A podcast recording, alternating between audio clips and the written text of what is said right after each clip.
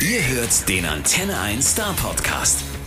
Mein heutiger Gast im Antenne 1 Star Podcast ist der französische Produzent und DJ Ugel. Bei DJs ist es ja oft irgendwie so eine Sache. Man kennt die Lieder, weiß aber eigentlich gar nicht so genau, wer dahinter steckt. Und ich glaube, vielen geht es auch bei Ugel so. Aber er steckt zum Beispiel hinter dem Hit hier. What the fuck?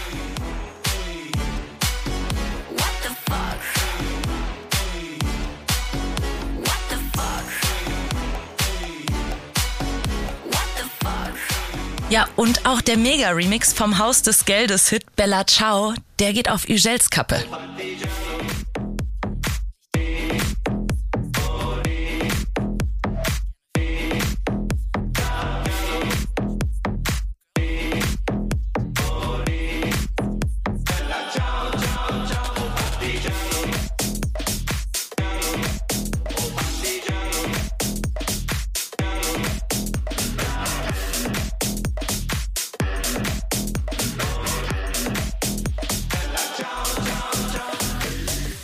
Spreche mit ihm darüber, wie er eigentlich die Hypes um seine Songs erlebt hat und was er privat eigentlich gerne für Musik hört. Er verrät mir außerdem, wie er zu seinem Spitzname Your Girlfriend's Favorite DJ gekommen ist und was jetzt als nächstes so in seinem Leben ansteht. Ich wünsche euch ganz viel Spaß mit Igel. Welcome to Hit Radio Antenne 1. I'm so glad you're here. Thanks for having me. My pleasure. And um, for those of our listeners who do not know you yet, um, I know it's a tough question, but um, if you could please introduce yourself in only three words. HUGEL, French DJ. Um, but also, you name yourself as your girlfriend's favorite DJ. yeah. How did that title come about? Well, uh, it's from a long time ago when I was, um, you know, I've been like resident DJ in the club for 10 years. And uh, at that time, I remember the, um, the boss of the club uh, wanted to make money. Yeah, makes sense. He was the he was the boss of the club. So his thing was like, look, we we need to have the girls dancing all night. Yeah, because if we have the girls dancing,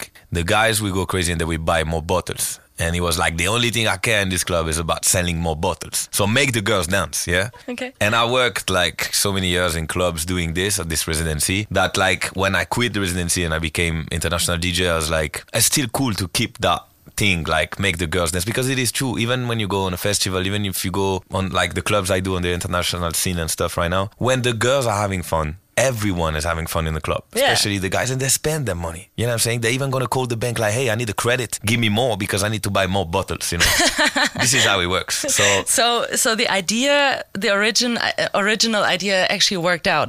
yeah definitely definitely Amazing. Um, yeah, we want to talk about your music. Your first super hit is your remix of the song Bella Ciao. What is the story behind the song? Why did you make a remix of it? Well, um, I knew the song from from the time I was um, I was kid, and um, I saw the series. And you know how it is. Like as a DJ, you always want to do some edits, some mashups, some remixes, some stuff you can use in your set that are a little bit like unique and, and all that. And the song was uh, a Latin song from from from Italia, and I was like, uh, something that probably gonna make the crowd uh, sing sing along. I was like, it's very powerful. Uh, It has this like stadium superpower, you know, thing where like everyone is singing together. So I just wanted to do a remix for, for, for it, for my set. And I did. And I started to play it and it was really, really, really strong. A little bit like the Tamo Loco right now. It was really, really fire. So I was like, okay, um, let's put it online for free, like for the DJs that they can download it. And then suddenly all the DJs in the world were playing the, the tune but I didn't plan that it would turn into something pop, like hitting the radios and all that. In the beginning, it was just for the DJs. Um, but what was your reaction when you found out that, is, that it was actually going really big? Uh, you know, that's the most beautiful thing that can happen for you when you when you produce something on your laptop. Just it's just an ID and a beat and stuff. And I remember like um, one of my best friend um, was there. I think on the second or third time that I played this tune live. So that was March or April 2018. And I remember he said something that was really strong for me. He said, "Bro, the last record that I saw alive that wa- that was doing this on the crowd was Avicii Levels." Oh, wow. And I was like, yeah, you're right. It's super strong. I think it can be my first big hit, my first, my breakthrough basically in the industry. And yeah, it was. Have you ever met Avicii in person back then? Yeah, we played together in uh, 2010 in Miami. The first time I've been in Miami, we we played together at uh, Shore Club Miami. Um, also, I think you must have gotten a huge recognition in Germany when your song "What the Fuck" with Amber Van Day was the theme song to our um, TV show. Yeah. right? Um, what is it called in English? Jungle Camp. Jungle Camp, and yeah, right, Jungle Camp. Um, how was it for you to find out that this was such a huge thing in Germany then? Uh, was was was great. You know, it's always a great feeling when you see that a record is performing well. Of course, when when a song enter like TV or stuff like that, it really helps developing the um, the, the streams and the, like the audience around the record. So the TV thing was great. Um, yeah, what can I say? Like, if you ask me, how is the feeling when you have a hit? It's, it's the best feeling because basically, I don't do the music for that. When you do when you do something, it's just like you have fun for a short time on the computer producing something. Yeah. But if it turns like gold or platinum or diamond, it's always Yeah, I can only beautiful. imagine. Um, your current single is, oh, the single before Tamaluka, right? Yeah. Uh, it's called Black and Blue, featuring Benjamin Ingrosso. Um, how did that song come about? How did you guys meet up, and what's the story behind the song? So my management is German, yeah. They are they are in Frankfurt, and uh, they have a big studio. I think it's one of the biggest studios now in Germany, in Frankfurt, and they organize uh, some writing camp. A writing camp is like a lot of uh, songwriters are uh, joining, producers as well, and everyone is working together in different rooms. So that day, uh, I met Benjamin that day at the at the writing camp at the studio, and I was working in Studio B, and he was in Studio A, and um, we started to you know get along during during the lunch and stuff. Like was was a vibe between us. And then I went to studio. He went to his studio, and at the end of the day, around like six or seven, um, we we were like, okay, let's listen what we did today in, in the different studios. And I heard this song, the Black and Blue one, that they wrote that day, and I was like, wow, this is this is this is nice. This is very R&B-ish kind of thing, and he loved that kind of vibe. I also love it, so we were like, it's, it's kind of cool. And he, asked me like, would you like to um, to produce something with this? Because I like the, the the vibe you got when you produce these club beats and and all of that. And I was like, yeah, definitely we can we can try something. And um, yeah, this is how we created uh, Black and Blue, which is uh, which is for me more like a pop thing than a than a DJ thing. Yeah. It's a bit more like chill, a bit more for Spotify, for the radio, for like you know chilling at home or in the car. Yeah, More- but it's, it's more a cool song. party, I, I yeah. like it. Yeah. Yeah. Um, how did you actually get into making music back then, and when? What age? Um, that's a good question. I think I think I uh, you know I'm from Marseille, and um, when I was a kid, I think I was around like 12 years old, something like that. I wanted to make money because I didn't have, and I found an ID. I had like, a, do you know what is a tombola? Mm-hmm. Do you know the tombola ticket? yeah. So I was 12 years old, and I was like in the place where I was living was a lot of buildings, and I was with a friend, and we used to go to all the doors like hello, we're selling the tombola tickets for our school. It's just like uh, five euros, and then you you can win like a car, and you can win this and that. And of course, I was lying. It was no tombola that wasn't existing. but I was making a lot of money with this shit because like the some of people they were really believing that we were selling something. So they were like, you know, when you see two kids, twelve years old, you're like they're super innocent. Like, what is it? Of course, we buy a ticket from them. So that, that was a good business. Was working well, you know. And um, so I was selling a lot of tickets. I remember one one day one guy was like, "Hey, you know, I know there is no tombola, but I respect the hustle." He told me this because you're so young, it's so incredible. He was like, "Let me buy you 10. And I remember we bought like ten tickets. We were like, "Oh my god, that was crazy!" And um, with with the money I was collecting with this, I used to go to the to the, the supermarket, the big supermarket, like from the place where I was living. And in my house, we had like one computer that were belonging to my stepdad, you know. And it was a long time ago. And so at the time, the computer was big and super slow, and we wanted to connect the internet, and it was like taking like 20 minutes to connect, you know. Um, and uh, I was able to to use this this computer in the in the living room. I think it was like two days during the week when he wasn't working or something like that. And with the money from the tombola tickets that I got that day, I went to the supermarket and I bought um, a video game, but that was also a software, but more like a video game that was called eJay, right? And the concept of this video game is like you you could create some beat with it. So I was 12 years old and I started to do some beats with this eJay program. And of course, some of the other kids from where I was living was doing some rap. And they wanted to rap on my beat. So I was like the producer of the of our little hood, and you know, like the the other kids were rapping on my stuff, and we were doing some cassettes as well and stuff. That was that was fun. So I think this is where I really started. But if you ask me where I, when I started the DJ thing, it's more like when I was 16 and a half that I discovered the turntables and that I really fell in love with it, and that like I I never stopped since. Do you still have the records when you were 12? My mom had it, I think, uh, but I don't know exactly where it is. But I know that one, like few years ago, she said, "Oh, you remember this cassette?" And nah, yeah, I found it, but I don't know what she did with it. So Okay, because I was thinking maybe it would be cool to uh, use it as a sample for one of your next songs. oof, no, no, no, No, it's- no. Believe me, Too bad. nobody wanna hear that. nobody wanna hear that. Believe me.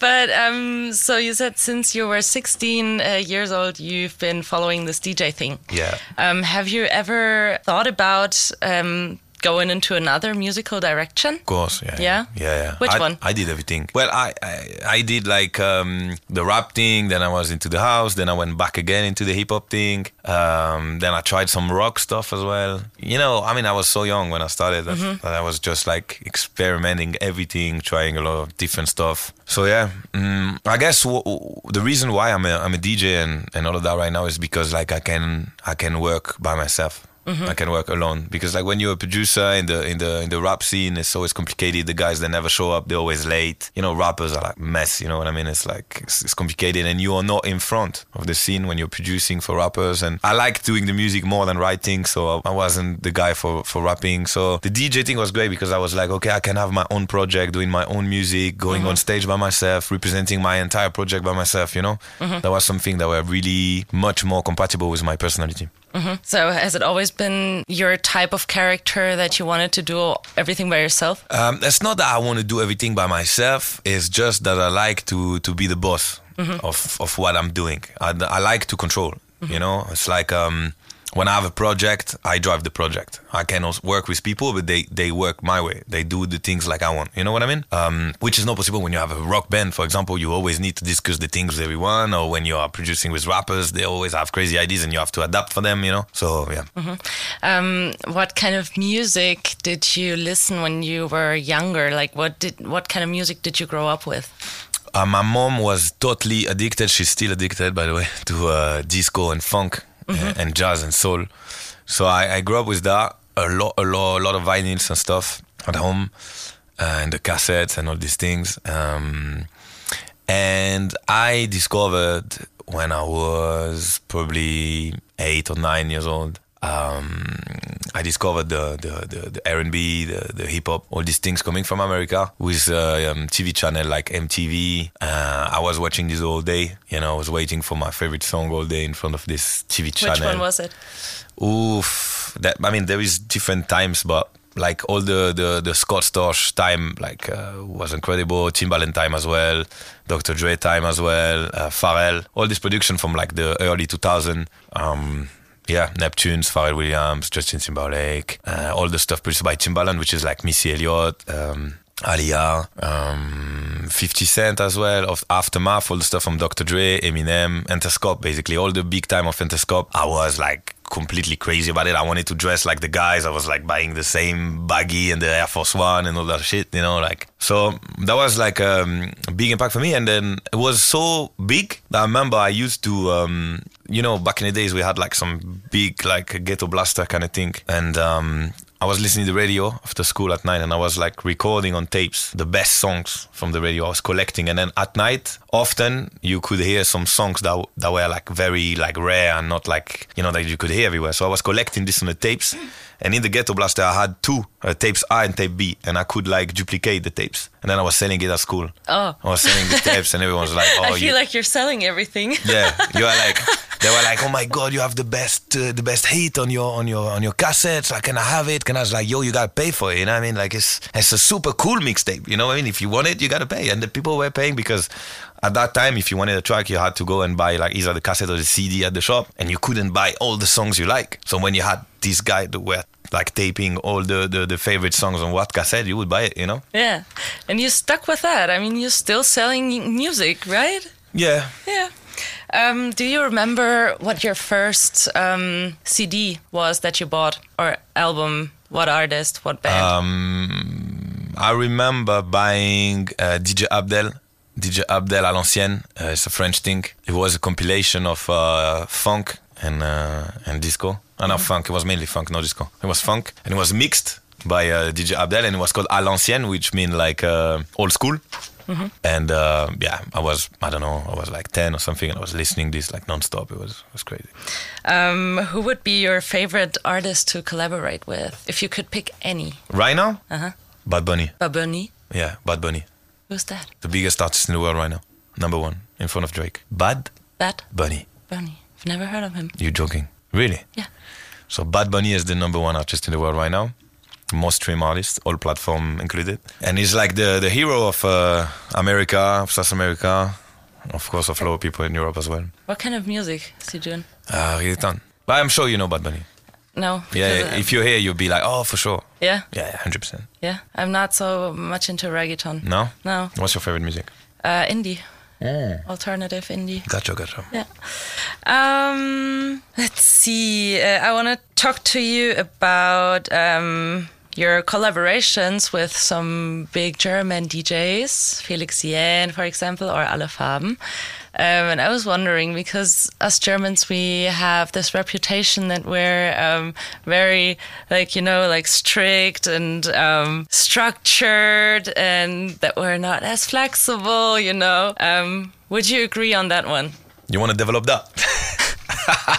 well, I, I, I totally agree. Yeah, I mean, I, I love the German, uh, the Germans with S. I love them. Uh, my management is is Germ, Germans. Um, we work together for like eight years, and uh, they are great because, like you said, they're very serious. Um, you know, with a German guy, and he never miss one euro. You know, when they have to pay you an amount, like you know, you will get paid on time. When you have a meeting, they show up like five minutes before the meeting. You know what I mean? So it's great because where I'm from, if you have a meeting at nine, people we arrive at nine forty-five, saying, "Oh yeah, sorry, it was in the traffic." Da da da. If someone has to pay you, it will be like, "Yeah, we pay you tomorrow," and then two weeks after, you still don't have the money. So because we have this like Mediterranean, you know, mentality, like Italian, Corsican, Arabic, and all this this stuff mixed. So so Germany is great for work, but then when it come for fun and lifestyle, I'll be a liar telling you that it is the best country in the world. You know what I mean?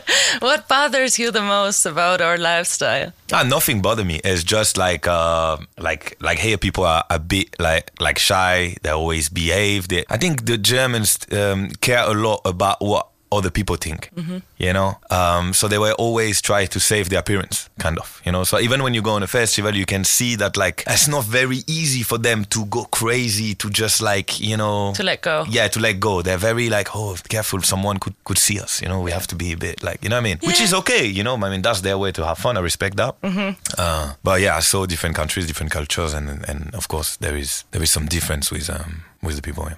Yeah. Um, is there anything that surprises you um, in Germany that, like a law or maybe like um, any behavior? Um, I'm asking you because we have this uh, discussion tomorrow on air um, where we're talking about different laws from different countries that are strange. And I was wondering if there is a law or something like that, a behavior that you think is very weird about Germans. Mm, no, I mean, I, yeah, I, have been arrested once in Germany by the by the cops because I crossed the street on the on the red light, and they arrested me a little bit like like the FBI would would arrest Pablo Escobar. so, so I was like, guys, you know, it's okay. I just like crossed the street at the red light. I'm sorry about it, but it's not really a crime, isn't it? You know. And I was a bit surprised about how the police was was very like strict and strong, and you know. But that's the only thing. For the Okay, rest, I don't have anything in mind that is like, um, yeah. I think Okay. police here is like they're not joking. You know, they're very like. Uh, Yeah. Um, and let's flip that one around. Is there any law that you know about France that is really weird? Um, I mean, you need to know that I don't live in France anymore for a couple of reasons. I left the country in 2016. Uh, I'm living in Lisbon, Portugal now. So there is a lot of things in France that, that I'm not a big fan. This is why I left. Okay, but you don't want to get into that. No, Okay. I don't like to talk about the things that I don't like. I prefer to talk about things that I love. Okay, what do you want to talk about? You did. You tell me. I can tell you how great is Portugal right now. I think it's the El Dorado of Europe. Sounds like the the Los Angeles of Europe right now. A lot of people from from the music business, from the the tech business, from the crypto money, all of that are moving uh, now in Lisbon, and we live by the ocean. Uh, life is great. It's kind of like cheaper than the other city in Europe. Uh, it's very sunny. I think it's one of the sunniest city in Europe right now. And uh, yeah, it's a really really nice place to live. Um, actually, my favorite place to travel in Europe is Portugal. Oh really? To be honest, yeah. But I liked um, this place called Lagos. Lagos, yeah, yeah, it's Oh, beautiful. it's beautiful. It's very beautiful. Yeah. Um, and Lisbon is, at least when I was there, was so busy for me. Yeah. Yeah. It's a capital city, of course. Yeah. And so many tourists, and all I could hear was German, and I was like, no. yeah, yeah, you want to escape, but it's true. It's very international, though, and of course there is already a lot of German living in uh, in Lisbon right now. Like the the, the Portuguese people are, are complaining a bit because basically the the city is so international that there is no that, like the real estate is getting super high, and then the Portuguese they can't really live in the center anymore. Yeah. So when you are in Lisbon right now, basically there's the English, the French, the Italians, the Germans, the Americans as well a lot, and um, yeah, everyone speak English, so it's a bit weird because oh, are we in Portugal? But Do you speak Portuguese? no, No. I speak a bit of Spanish. Okay. How long have you lived in Portugal? Uh, three years now. Are you planning on learning Portuguese? I don't know because I'm uh, moving to Miami in September. Ah. I was living two years in Ibiza before, so um, you know Spanish is a bit more helpful for me for my business for for, for the, the, the travel and stuff than, than Portuguese because Portuguese is only used in Portugal and, and in Brazil basically. What are the next destinations for Uh, you? Tomorrow we go to Airbeat One Festival, which is a German festival in um, Hamburg or near Hamburg. And then I go to uh, Ibiza. I'm playing Ushuaia on Monday with uh, David Guetta. Uh, and then after that we keep going. I mean, the schedule is so crazy. I play every day. I, um, I don't even know what, where, where am I next week. Oh yeah, I go to Marseille. I go to my hometown on Wednesday. I will play in, in Marseille on Wednesday. Then on Thursday I will be. I will go again to Germany. I will play something in Germany, and then the same night we have a double gig. We go again in south of France, and then I go to Switzerland. A lot to do. Yeah, every day. What is your favorite country to travel to or to play in? Um, my favorite. I mean, I have 2 Uh, number one is probably Ibiza, so Spain, and number two is Miami in US. Why Miami? because the, with the music I'm doing right now, it's really connecting with the audience, of course, because it's full of people from South America and all of that. And um, I really like this tropical kind of weather. You know, where I feel really home when I'm in Miami. Like it's warm, and you you just feel like you want to party, you want to go to the beach. You know, um, yeah. I, I think I'm a, I'm a summer I'm a summer boy. Yeah, Yeah. perfect. All right. I I don't have any questions left. No. No. Okay. Is No. there anything you would like to talk about? Um, well, I think that, like I said, the new single, "The Tamaloko," is uh, is a monster bomb, and I'm really, really happy about it because um, it's summer and it's time to, you know, like it's the the right time for having this like special record at the summer that like every DJ gonna play in every party. So um, yeah, no, that's um, that's the the only thing I wanna announce right now because that's the where I have my focus. And uh, yeah, I would love to have the support from uh, from the Germans, especially Hit Radio, Antenne 1, baby. You will, and uh, good luck for the single. And Yeah. thank you for coming over. Thank you Thanks for having me. here. My pleasure. See you soon. Der Star Podcast bei Antenne 1.